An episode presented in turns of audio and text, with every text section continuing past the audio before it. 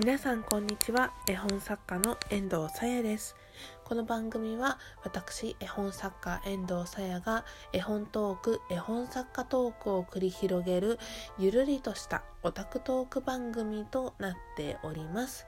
本日は11月の2日金曜日朝7時47分にこのラジオを収録しております。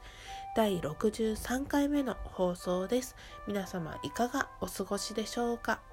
はい、えー、1日空いて平日最後の収録今週最後の収録になろうとしています今日はとてもいい天気ですがまあ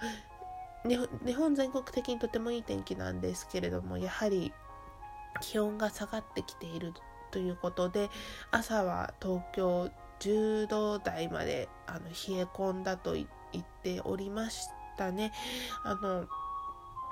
暖かい服装でそろそろもうコートを着ている方いらっしゃると思うんですけれども何を私もコートはもうがっつり活用している一人なんですけれど外歩いてるとまだコート着てない人とかも結構いらっしゃって本当にいいと思う。そんな寒がりエンドウでございます。はい。そういったところで本日のお題はこちら。SNS の活用方法絵本作家編その2ですイェイはい。えー、前回62回目の放送で、えー、SNS の活用方法について語っていった時に、まあ、前座みたいな話に前座っていうのはその前振りみたいなことですねの話になったので、えー、その2ではもう少しあの活用方法のお話に進めていっていこうと思います。はい。前回の、まあ、お話をさらさらっとおさらいしますとその SNS には現在そのインフルエンサーと呼ばれる人たちがいてその人たちはまあ自分が発信する内容あるいは拡散力に非常に影響力を持っているという人たちです。でフォロワーと呼ばれるその人の,、まあ、あの発信を一番最初に見る人たちアカウントをフォローしている人たちの数が多い人が、まあ、基本的にはインフルエンサーと呼ばれるんですけれども、まあ、そのフォロワー数の多い少ないによってメガインフルエンサーと呼ばれたりマイクロインフルエンサーと呼ばれたりします。でまたその影響力がそのフォロワーの増減に関わるというよりはフォロワー数が多ければ影響力が多いかというとそうではないと逆にその少ないフォロワーマイクロインフルエンサーの方が影響力を持っていたりす影響力を持っていたりすることもまあ、まあるというお話をさせていただいたかと思います。はい、で、えー、今回その2の回ではですねそのメガインフルエンサーとマイフロ マイフロって何？マイクロインフルエンサーの特徴についてと、まあ、どういう活用方法が絵本作家にとってはいいかというのをちょっとお話ししていきたいと思います。まずメガから、えっ、ー、とメガインフルエンサーの人たちはフォロワーがとっても多いのでそのちょ自分が一言ポツッと SNS に発信をするとすぐにその多いフォロワーさんのところにバッと拡散されるんですね。なのでなんというか周りに影響されない自分だけのメディアを持ってで多くの人に発信をすることができるという意味でとても強い力を持っています。はいただまあその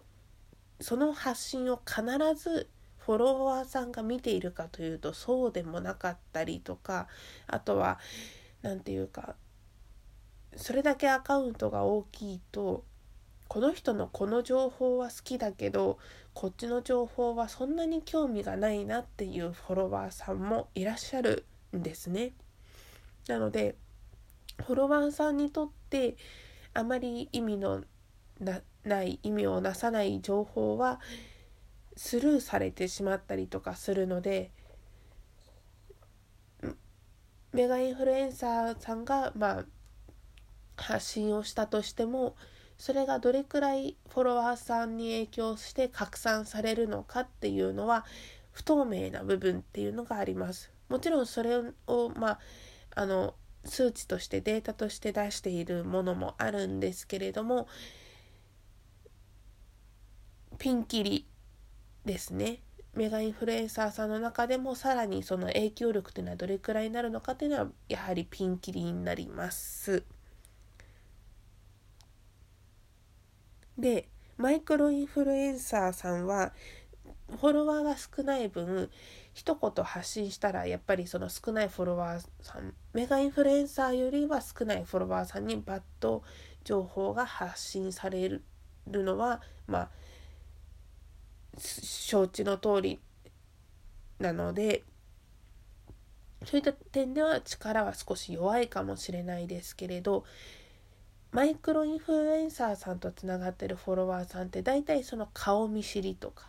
あるいは古い友達とかそういう方々。つまり、まあ、リアルでも接点を持っていてマイクロインフルエンサーさんのことを知っていたりとか応援してくれてたりする素地がもともとある人たちなのでマイクロインフルエンサーさんが発信するとフォロワーさんはあじゃあ応援しようっていう気持ちがどちらかっていうと強い人たちが多いんですね。なので拡散力が多い人がいるんです。目が違うマイクロインフルエンサーさんが発信してフォロワーさんがまたさらにその情報を発信していってさらに受け取った人が「おこれいいじゃん」と思って発信をするとそれはどんどんその輪が広がっていってムーブメントになるといったことも起こりうるというのが面白いところですね。満足度が高いというかその発信することで満足度を得られるのはどちらのインフルエンサーさんなのか。まあそれはやっぱりアカウントによってアカウントが出してる情報とか人柄とかあとはまあどれくらいのそのフォロワーさんにとっての重要度っていうかまあ認知度なのかによってはまあ割と分かれてくるんですけどその人たちが発信していることがフォロワーさんの増減によってまあ